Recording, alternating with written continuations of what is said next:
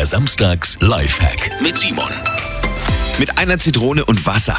Füllen Sie ungefähr so einen halben Liter in eine Schüssel, Zitrone in Scheiben schneiden, in die Schüssel legen und für fünf bis sechs Minuten ab in die Mikrowelle. Wichtig ist, die höchste Stufe einstellen und die Zitrone sorgt dann gemeinsam mit dem heißen Wasser dafür, dass der ganze Dreck in der Mikrowelle sich löst. Danach Schüssel raus und mit Küchenpapier oder einem Tuch äh, den Innenraum einfach sauber wischen.